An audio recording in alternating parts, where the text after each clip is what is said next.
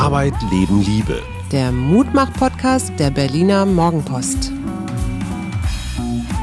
Heidi, Heidi, ho. Hier sind wir, die Mutmacher, mit einer kleinen Sonderfolge, weil wir diese Woche Maren Urner, die Neurowissenschaftlerin, und dann fürs Wochenende Lothar Wieler, den RKI-Chef, haben.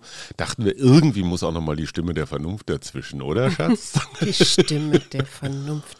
George Clooney wird 60. Findest du den immer noch so, ich sag mal, knusprig? Ich finde den durchaus knusprig, ist ein bestimmt ein sehr attraktiver Mann. Ich habe mit ihm nicht so viel zu tun. Ich bin ja eher so ein Brad Pitt-Fan, aber deswegen bin ich ja auch mit dir verheiratet. Och, es, es, es war einfach. Mit Ranga das Yogeshwar oder so. War schon der Grund, warum wir diese Sonderfolge machen. Warum wollen wir uns heute nochmal äußern? Weil wir beide uns beim gemeinsamen Zähneputzen heute Morgen angeguckt haben und gedacht haben, Mann, Mann, Mann, diese Öffnungsdebatte, die hat ja ganz schön Fahrt aufgenommen. Ne? Ja. Bist du, hast du Biergartenhunger? Äh, ich habe Geselligkeitshunger auf alle Fälle. Äh, ob das jetzt im Biergarten stattfinden muss, weiß ich nicht so unbedingt. Hast du Shoppinghunger? Ähm, nö, nicht so viel. Baumarkt oder so. Boah, Eher Renovierungs- Pflanzenmarkt. Also eher Pflanzenmarkt, Blumenpflanzen in der Erde wühlen, solche Dinge. Also du würdest schon auch rausgehen, wenn man darf. Ja, wenn man darf, würde ich rausgehen, aber ich bin auch nicht, noch nie gewesen, der große Shopping, äh, das große Shopping-Monster oder so. Die Shopping Queen. Naja, ich meine, du als Psychologin weißt das sicherlich besser, aber viele Menschen werden jetzt nicht sofort rausrennen, sondern eher so ein bisschen vorsichtig erstmal abwarten, was passiert da, oder? Oder erwartest du den Riesen-Run jetzt? Auch? Mhm. Nö. Nö, nö. Nee, ne? Also es gibt immer welche, glaube ich, die dann sofort losstürmen. Ich, ich weiß, dass äh, hier ja das KDW, ich glaube, irgendwann war das es Januar oder so, auch eine Weile mal aufgemacht hat. Da konnte man sich dann also anstellen und Mhm. mit Test, kann auch sein, dass es jetzt gerade wieder ist. Ich, ich war halt nicht da. Man hat ein bisschen ja- den Überblick Und ich verloren. weiß, dass, äh, dass ich einige Frauen kenne, die wirklich mit Genuss dann da eine Stunde oder so im KDW, da ist ja dann auch nicht so viel los. Ich habe das ja bei Ikea erlebt, als ich mit dem großen Sohn eine Matratze gekauft habe, äh, dass man da dann doch äh, so durchschwebt und denkt, ach, wie ist es schön, so leer und ich kann mir alles angucken und vielleicht kaufen. Aber Ey, komm, KDW ist jetzt auch eher ein Museum, ne? weil du guckst dir da Dinge an, die unerschwinglich teuer sind. Das sind Das jetzt keine stimmt. Bilder oder Skulpturen, aber sind halt irgendwelche Gucci-Pantoffeln für 3000 Euro. Eher so für die Menschen aus Gegenden der Welt, wo man mit Ölquellen oder so viel Geld ja, verdient. ich weiß nicht, ob es Ölquellen sind, aber in besser verdienenden Haushalten, ja. Waffenhandel, Drogen, halt solche Sachen. Was. Na, ich weiß nicht. aber ja. Am Dienstagabend war Alice Weidel bei Markus Lanz zu Besuch. Aha. Du weißt ja, ich gucke kein Fernsehen. Ich, ich habe das nicht mitgekriegt. Und? Naja, ich war tatsächlich unmoralische Frage des Tages. Ich finde ja immer, gibt den Rechten keine Chance und Aufmerksamkeit ist auch eine Form von Chance. Und es- mit so einer gewissen Arroganz sage ich, ich weiß ungefähr, was passiert. Der Moderator, egal wie er heißt, steht in dieser Pflicht, besonders kritisch zu sein. Und dann fragt man immer nochmal, und Björn Höcke hat doch vor drei Jahren das gesagt und, und, und. Und diese Frau ist natürlich, sonst wäre sie nicht Fraktionschefin der AfD, durchaus trainiert im Umgang mit solchen Ich glaub, Sachen. das war sie auch schon immer, oder? Ich meine, sonst wärst ja du ja doof. gar nicht, äh, also als Frau in der AfD, AfD so weit oben, das äh, musst du, da musst du ja schon besonder, eine besondere Schleue haben oder wissen, wie du dich dagegen die Jungs durchsetzt, oder? Ja, ich glaube nur die Wahrnehmung, da passiert jetzt was in den Medien und Menschen gucken zu und bilden sich eine Meinung. Also ich sage mal, diese etwas naive politische Meinungsbildungsnarrativ, so ist das nicht mehr. Letztendlich ist das so eine Art Sportveranstaltung. Man guckt, wer gewonnen hat. Die Weidel-Gegner sagen, äh, die war doof. Die war doch, ja, genau. Die Weidel-Fans sagen, sensationell, der Moderator war doof, aber am Ende hat es irgendwas in unserer Demokratie, im Bewusstsein der Menschen, im Informationsstand geändert? aber, äh, also weiß ich nicht, aber vielleicht äh, willst du nicht. sie totschweigen? Nein, ich weiß nicht, dass- ich weiß, das Totschweigen ist auch in der Demokratie überhaupt keine Option, aber es wird, es findet etwas anderes statt als das, was mir versprochen wird. Ja, versprochen wird mir Information, Meinungsbildung, vielleicht auch so eine Art Objektivität, so darfst du was aussuchen und in Wirklichkeit ist es für mich dann am Ende ein Wettkampf, ein Showkampf, ein, es geht nicht mehr um Argumente, sondern es geht darum, gewinnt mein Team oder dein Team. Ja. Das, was Maren Urner sagt, ich fühle mich einer Gruppe zugehörig. Und genau. wenn ich mich einer Gruppe zugehörig fühle, sind Fakten völlig wurscht. Wenn die Gruppe den Klimawandel leugnet, dann leugne ich den Klimawandel auch, selbst wenn ich nicht mal davon überzeugt bin. Mhm. Aber ich will zur Gruppe gehören. Mhm. Glaubst du eigentlich, dass äh, zum Beispiel AfD-Politiker bedroht werden und Personenschutz brauchen? Ich glaube, inzwischen bedroht in diesem Lande nahezu jeder jeden. Ich fand es geradezu absurd, wie, wie zum Beispiel die linken Antifa-Autonomen einen der ihren am 1. Mai äh, mit Flaschen und Steinen beworfen haben, als er aus dem Fenster guckte und Musik spielte. Bisschen ist die Debatte entgleist und dieses mhm. Gewalttätige, entweder konkrete Gewalt im Sinne von Steine schmeißen oder aber verbale Gewalt, es, es, ist mir echt too much. Ja, ja, mir ist es auch too much. Ich habe mich damit ein bisschen beschäftigt, weil Frau Baerbock, nachdem sie ja nun ihre Kanzlerkandidatur angekündigt hatte, auch sofort beschimpft worden ist. Also, oder es gab ein Foto von ihr, äh, das kursierte mit dem angeblichen Zitat von ihr, ich war jung und brauchte das Geld. Das war natürlich ein nackt Foto. Äh, man hat dann auch ganz schnell nachweisen können, dass es ein Nacktmodell aus, ich glaube, Russland oder so war. Äh, die hat jetzt Personenschutz und so.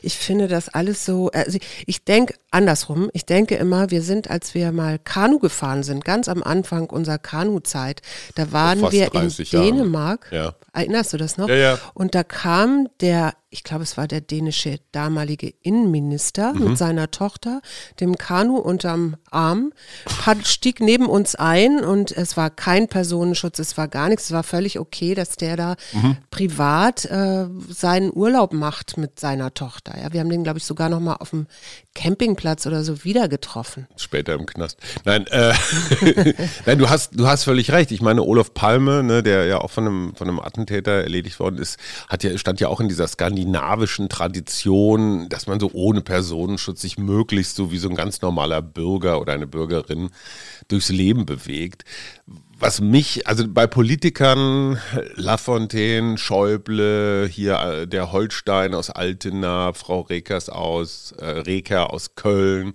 mhm. ähm, also diese ganzen Attentate oder äh, Walter Lübcke, der ähm, hessische Regierungspräsident, diese Attentate gab es immer, also so, ich sag mal, Verrückte, die sowas tun, ja. gibt es. Was was mich fast noch mehr besorgt, ist, dass das inzwischen auch in ganz normale ähm, Kreise überschwappt. Ich traf diese Woche jemanden aus der Berliner Immobilienwirtschaft, also mhm. ja mal von den guten, von den gemeinnützigen mhm. Wohnungsbauern, der, der sagte, was sein Sohn in der Schule zu ertragen hat, weil sein Vater als ja, Immobilienhai dort gehandelt wird. Und er ist eigentlich genau das Gegenteil. Ja. Seine Aufgabe ist sozial faires, bezahlbares Wohnen zu ermöglichen. Ja.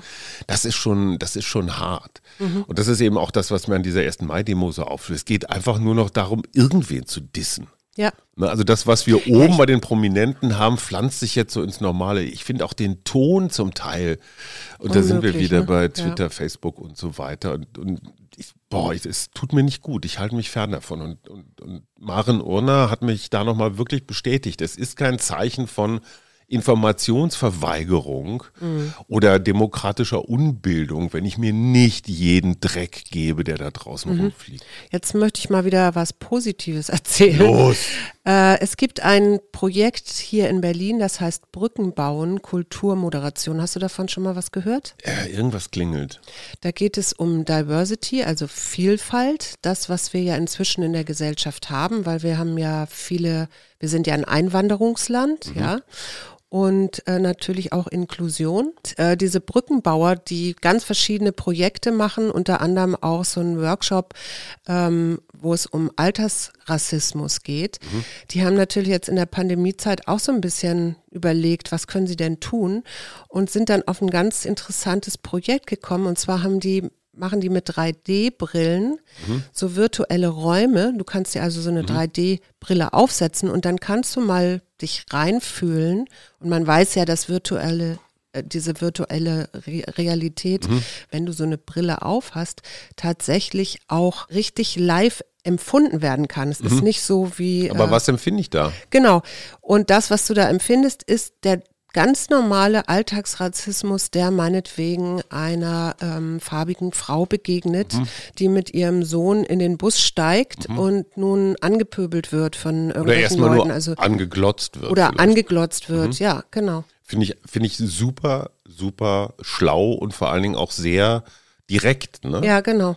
Also ich kann da, ich kann da 200 Seiten Romane drüber lesen, alles schön und gut, aber in dem Moment, wo ich selber diese Blicke auf einmal, ich kenne das, ich war einmal in meinem Leben in, im, im, im, wirklich schwarzen Afrika, in mhm. Ghana, mhm. damals noch für einen Spiegel, habe ich was über ghanaische Fußballer gemacht. Mhm. Und ich war der einzige Weiße, weit und breit. Ja. Natürlich gucken mich die Menschen mit einer anderen Hautfarbe an, weil sie das spannend finden. Mhm. Stimmt, in Indien habe ich das auch mal erlebt. Da wollten sie alle mich anfassen, weil sie konnten sich nicht vorstellen, dass man so helle Haut haben Ja, kann. oder als wir mit unserem großen Sohn ähm, aber in Tibet waren und alle ihn anfassen wollten, weil er so ein kleiner blonder Junge war. Ne? Aber es war nicht böse. Nee. Also es war eher Interesse. So ein, so ein Interesse, ach, sowas haben wir ja noch nie gesehen. Mhm. Aber es war nicht so, es, es waren noch keine Feindseligkeiten dabei. Aber allein die Tatsache, sich als was Ungewöhnliches, ja. ja. als das schwarze Schaf in einem weißen oder umgekehrt das weiße Schaf in einer schwarzen Herde zu finden, das ist schon, das, das macht schon was mit einem. Ne? Ja, genau. Und dadurch, dass du diese 3D-Brillen hast, kannst du dich da eben richtig reinfinden und das mal nach vollziehen und empfinden, wie das eigentlich genau ist. Die suchen natürlich immer auch Spenden. Also wer gerne spenden möchte, die Homepage heißt gemeinsam-brücken mit ue-bauen.de. Gemeinsam-brücken-bauen.de. Sag mal, weißt du um den Streit um die siebte BioNTech-Dosis? Ich weiß, dass nicht alle, und das war ja auch so ein Problem in Hamburg, glaube ich, wo sie unglaublich viele Reste äh, mhm. aus diesen Impfdosen weggeworfen haben, ja. wo man sich fragt, warum verimpft ihr das nicht? Ne? Aber, Kann ich dir sagen. Na? Das ist so eine Art Sicherheitsreserve. Ja. Wenn da mal einer ein bisschen zu viel in eine Spritze füllt oder so und du kriegst, glaube ich, garantiert da fünf Dosen raus. Mhm. Aber diese Sicherheits ist so ein bisschen wie die Reserve im Tank. Mhm. Weißt du? Also du weißt so, jetzt geht die Anzeige an, jetzt musst du mal langsam zur Tankstelle. Das, was da noch im Tank ist, ist die Sicherheitsreserve. Ja. So, du kannst das jetzt als Arzt da irgendwie rausprokeln und einem oder zwei Impflingen mehr noch diese Dosis geben, dann bist du aber rein rechtlich nicht geschützt als Arzt. Das mhm. heißt, wenn jetzt jemand nachweisen kann, dass er wegen einer was weiß ich, vielleicht hat er nur 80 Prozent der Impfdosis gekriegt und hat sich jetzt infiziert und schweren Verlauf oder sowas, könnte er rein theoretisch den Arzt verklagen, weil der diese siebte Dosis nicht hätte mhm. verimpfen sollen. Ja. Unmoralische Frage des Tages, was würdest du als, ich weiß schon die Antwort, aber was würdest du als Ärztin tun? Würdest du diese siebte Dosis da noch raussaugen und verimpfen oder würdest du ein als ordentliches, gesetzestreues Menschenkind Nee, ich würde tatsächlich versuchen, das da irgendwie rauszusaugen. Äh, weil genau. jeder Geimpfte, ist, da ja. verhindere ich ja, dass er sich vielleicht äh, heftig infiziert, also Aber schwere Nebenwirkungen. Juristisch machst du dich, juristisch, ja. juristisch machst du dich angreifbar. Mhm. So, und ich kann keinem verdenken, weißt du, in aufgeregten Zeiten wie diesen, ne, weil auf jeden Skandal folgt der nächste Skandal mhm. und irgendwann ist es dann der siebte Dosis-Skandal. Aber sag mal, was mich wundert, wir haben ja, wir haben ja Lothar Wieler jetzt zum Ende der Woche im Gespräch. Übrigens eine herzliche Einladung an euch, insbesondere unsere Freunde von der Steady Community. Mhm. Wenn ihr noch Fragen an den RKI-Chef habt, her damit. Wir haben schon eine ganze Menge von euch gesammelt, zum Teil lustige, spannende, auch einige, danke, sehr freche Sachen dabei. Ja. Eine Frage, die ich mir jetzt schon stelle, es wurden vom RKI so Inzidenzen wie 300 oder noch mehr jetzt für diese dritte Welle angekündigt und wir haben nicht mal 200 geschafft. Mhm. Ähm, ja, das kommt drauf an, wo du hinguckst. Ne? Ich meine bundesweit. Es, Klar. Ne? Also. Nester gibt es immer, aber bundesweit war die Welle nicht so heftig wie angekündigt. Hast du das Gefühl, dir ist da Angst gemacht worden, um nochmal so die letzten Lockdown-Reserven nee, das zu mobilisieren? Ist so die, also für mich ist das so die typische Statistik. Äh, mhm. Du rechnest ja mit Daten, die du dann in dem Moment hast und dann machst du ja so Zukunfts... Ich, ich weiß nicht genau, wie es funktioniert, aber äh, nö, ich, ich glaube, dass die Richtung richtig war. Und ich glaube auch, äh, dass wir einfach womöglich Glück gehabt haben, weil wir dann doch noch rechtzeitig mit der Notbremse reagiert haben, dass das gar nicht erst so hochgeschossen ist. Plus du, die Geimpften, plus die Leute, die sich wirklich nach wie vor äh, absolut korrekt verhalten und, und, mhm. und. Also ich glaube, da spielen ganz verschiedene Fakten eine Rolle. Plus das Vorsorgeparadox, ne? Je Ja. mehr man tut, desto weniger treten die schrecklichen Prognosen ein. Was ich nicht ganz verstehe, wir, wir, wir eiern ja jetzt gerade so um die 100er-Inzidenz Mhm. rum. Wir haben hier an dieser Stelle, so wie überall im Lande, auch über diese No-Covid- oder Zero-Covid-Initiativen geredet. Ja. Also die Idee, die Inzidenz so weit runterzukriegen, dass du jeden einzelnen Fall wieder sehr gut zurückverfolgen und quarantänisieren kannst. Aber hat Frau Merkel nicht auch immer von 35 gesprochen? Naja, aber wir öffnen jetzt bei 100. Ne? Und der Druck ist riesig. Die Länder um uns rum, siehe Österreich, siehe Schweiz, siehe Schweden, da sitzen die Leute schon wieder alle in den Biergärten. Und natürlich ist die Ungeduld nicht nur bei Geschäftsleuten, sondern einfach auch bei Bierdurstigen groß. Hältst du das, also hast du da so eine leichte Beklommenheit? Ja, ich habe tatsächlich immer so eine leichte Beklommenheit bei solchen Sachen, äh, weil ich einfach auch sehe, dass wir ja mit dem Impfen noch lange nicht fertig sind und, äh, und gleichzeitig bemerke ich natürlich schon auch die Aggression und die, äh, ja, und die Ungeduld von, von manchen Menschen und kann das natürlich auch nachvollziehen, wenn ich ein Unternehmen habe und Mitarbeiter und da brach liege, äh, dann scharre ich natürlich mit den Hufen, ist ja klar. Bist du jetzt als einmalig Geimpfte eigentlich, ähm, fühlst du dich sicherer als vorher? Hat das was mit dir gemacht jetzt nach einer Woche? Also nach einer Woche noch nicht, weil ich ja weiß, dass der BioNTech-Wirkstoff so ist, dass mein Immunsystem erstmal in Fahrt aufnehmen muss. Ne? Also es ist ja nicht so, dass das dann gleich äh, Impfschutz heißt oder so, aber ich fühle mich, ähm, ich, ich habe so das Gefühl, ich komme so langsam wieder in die Normalität zurück. Und das finde ich ein ganz schönen, ganz schönes Gefühl. Und merkst du Hemmungen? Irgendwas, was du dir so in den letzten 15 Monaten vielleicht angewöhnt hast, unbewusst? Da, da, damit kann ich jetzt gar nichts Ja, zum anfangen. Beispiel eine gewisse Nähe zu Leuten zuzulassen oder immer noch einzuhalten, auch wenn du weißt, der andere ist geimpft oder, oder es kann dir nichts passieren. Also bist du immer noch so im Vorsichtsmodus oder, oder Ich bin immer noch ein bisschen vorsichtig, nicht mehr ganz so doll. Also ich habe ähm, neulich eine Freundin auch mal wieder in den Arm genommen oder so. Also das mache ich schon. eine ungeimpfte? Eine ungeimpfte, ja. Aber ich bin da immer noch so ein bisschen vorsichtig. Also wie gesagt, ich warte eigentlich, ich glaube, ich bin, ich fühle mich eher ganz und gar geschützt, wenn ich die zweite Impfung bekommen habe. Ich finde, das Wort der Woche oder zumindest des Wochenendes sollte sein behutsam.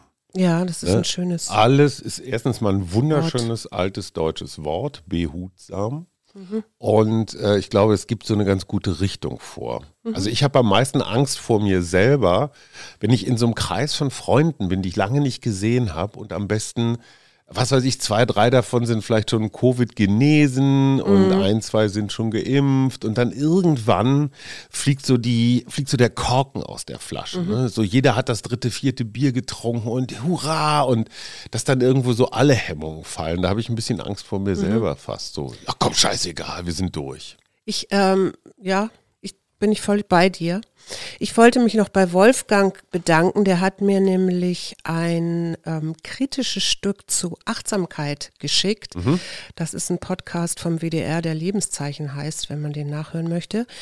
Und äh, da kommt unter anderem einer deiner Lieblingssoziologen vor, nämlich? Hartmut Rosa Ah, ähm, der sagt, äh, Achtsamkeit ist ja schön und gut, aber wenn Firmen dann Achtsamkeitsworkshops machen, dann geht es doch eigentlich eher darum, um Leistung, also diesen, ähm, diese belastenden Situationen an den Einzelnen zurückzugeben und eigentlich mehr so mit dem Hintergedanken, ich will die Produktivität steigern, ne? Ich will die Leistung steigern und so weiter. Und Moment, Moment, da muss ich aber mal ganz kurz rein. Ich, ich, ich sehe den Punkt. Auf der anderen Seite ist es aber auch ja sowas wie eine gewisse Gesundheitsvorsorge.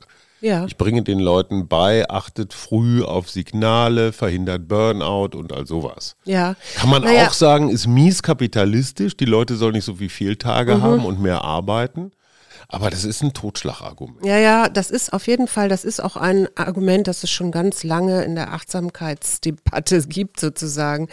Äh, Rosa sagt auch, äh, er hält, ähm, dass Mensch, also dass man strukturell etwas verändern müsste, auch für auch zu unserer Lebensweise, ne, immer höher, schneller, besser, mehr, also diesem Leistungsgedanken äh, etwas entgegensetzen müsste und dass er halt äh, Achtsamkeit da für nicht das Richtige hält, sondern eher äh, er, er redet von ähm, Bindung, also von äh, Resonanzerfahrung. Resonanz, ne? Und äh, dann habe ich mich darüber natürlich auch ein bisschen beschäftigt und komme aber eigentlich zu dem Schluss, dass für mich Achtsamkeit bedeutet, einerseits die innere Bewertung zu stoppen Mhm. und andererseits die Aufmerksamkeit bewusst weit zu stellen.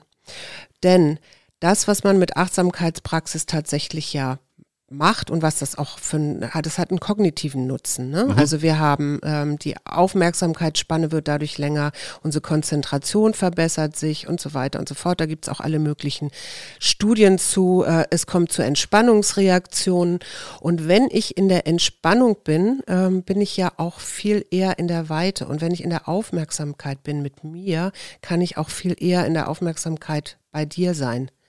Also insofern ist das für mich eigentlich, ähm, schließt sich das gar nicht so aus. Super. Ja, es resoniert. Genau, und das äh, finde ich, finde ich ganz schön und vielleicht so als kleine Achtsamkeitsübung, ein achtsamer Atemzug pro Tag reicht schon aus. Aber das immer regelmäßig zu machen. Äh, um, Jeden um, Tag?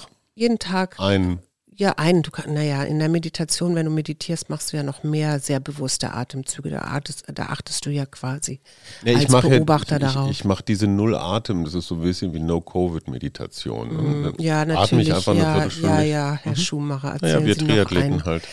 Na Sag gut. mal, meine Liebe, Akai oder Achai, Chia, Goji, Avocado, Moringa. Glaubst du auch, dass diese exotischen Öbste und Gemüse äh, Wunderdinge, also so Antioxidantien und so ganz wertvoll Krebs Teebaumöl, sage ich nur. und so weiter, glaubst du daran? Äh, ich glaube, dass das eine gute Werbung ist. Und ich glaube auch tatsächlich, dass ähm, die Werbeindustrie da sehr aktiv ist, um uns immer wieder erzählen zu wollen, was alles wir noch verbessern können und also uns sehr im Außen hält, sagen wir mal so rum. Also, die Gesundheitsausgabe von Spektrum der Wissenschaften hat eine ganze Reihe von Studien zu diesen sogenannten Superfoods Ja. unter die Lupe genommen und kommt zu dem Ergebnis, genauso wie du sagst, klingt super, prima Marketingstrategie. Je exotischer irgendwie sowas klingt, desto mehr glauben die Leute, es könne Wunderdinge. Aber äh, dunkle Kirschen, Heidelbeeren, Wirsing, Karotten, Radieschen und alles das, was bei uns so im Garten blüht, ist zum Teil wirkungsvoller, gesünder und hat auch nicht diesen riesen Weg hinter sich. Nee, muss eben. man auch mal überlegen. Naja, Insofern, Leute, greift behutsam einfach mal wieder zu einheimischer Ware, reduziert auch die Transportkosten. Kannst du mir sagen, was Gewitterasthma ist? Gewitterasthma ist, wenn ich husten muss, wenn ein Gewitter im Anzug ist. Ja, d- das wäre ja noch die leichtere Form. So werde ich, so wirst du Meteorologe, weißt du, dann hast du auf einmal so Das sind- dieses Reißen irgendwo, wenn das Wetter sich verändert. Das sind tatsächlich akute Asthma-Anfälle und zwar auch von Menschen, die vorher nie Asthma hatten. Und das kann sogar bis hin zu Todesfällen führen. Und die Wissenschaftler nehmen nun an, dass diese Atemnot durch elektrisches Aufladen der Atmosphäre bei einem Gewitter entsteht, plus Pollen, die dann aufplatzen. Und diese Pollenpartikel, die sind ganz, ganz klein, die sind kleiner als normale Pollen, von, bei denen Asthmatiker dann anfangen zu husten. Ähm, die gelangen in die Lunge und zwar so tief, Mhm, dass sie, sie so da dann, sind. weil sie so klein sind, dass sie dann ähm, entsprechende allergische Reaktionen hervorrufen, wie eben Husten zum Beispiel, ja. wir merken und unsere das- Rückkehr in die Normalität auch daran, dass wir wieder über andere Krankheiten reden. Ja, und das äh, und Pollen werden natürlich mit dem Klimawandel immer aggressiver, weil Klar. wir invasive Arten hierher bekommen und auch die Saison länger wird. In der EU verursachen Allergien jährlich 151 Milliarden Euro an so sozioökonomischen Kosten.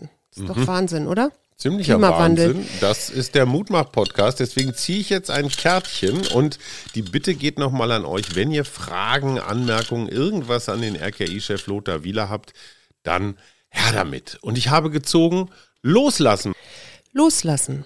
Lass alles los, was dich in der Vergangenheit hält oder in die Zukunft zieht. Das können Erwartungen, Hemmungen, Einschränkungen, Befürchtungen oder alte Selbstbilder sein. Und jetzt ziehe ich aber trotzdem was in die Zukunft, weil ich hatte ein paar Anfragen, ob ich nicht im, äh, im Mai einen Waldtag machen kann. Was hatte ich eigentlich nicht vor. Aber ich würde es tun am Samstag, den 22. Mai. Mhm. Und wer gerne da mit mir in den Wald kommen möchte und eine Baummeditation mitmachen möchte, der sollte sich dringend bei mir melden mit, mit einer E-Mail. Wir, wir reden vom Großraum Berlin, ne? Wir reden von Berlin, ja. Genau. Und sag mal, Baummeditation, ein spezieller Baum? Die Birke. Baumkuchen. Baumkuchen. Tschüss, Tanja. Tschüss. Bis dahin.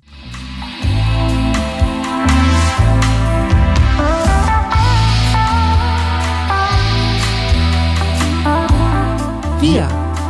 Arbeit, Leben, Liebe. Der Mutmach-Podcast der Berliner Morgenpost.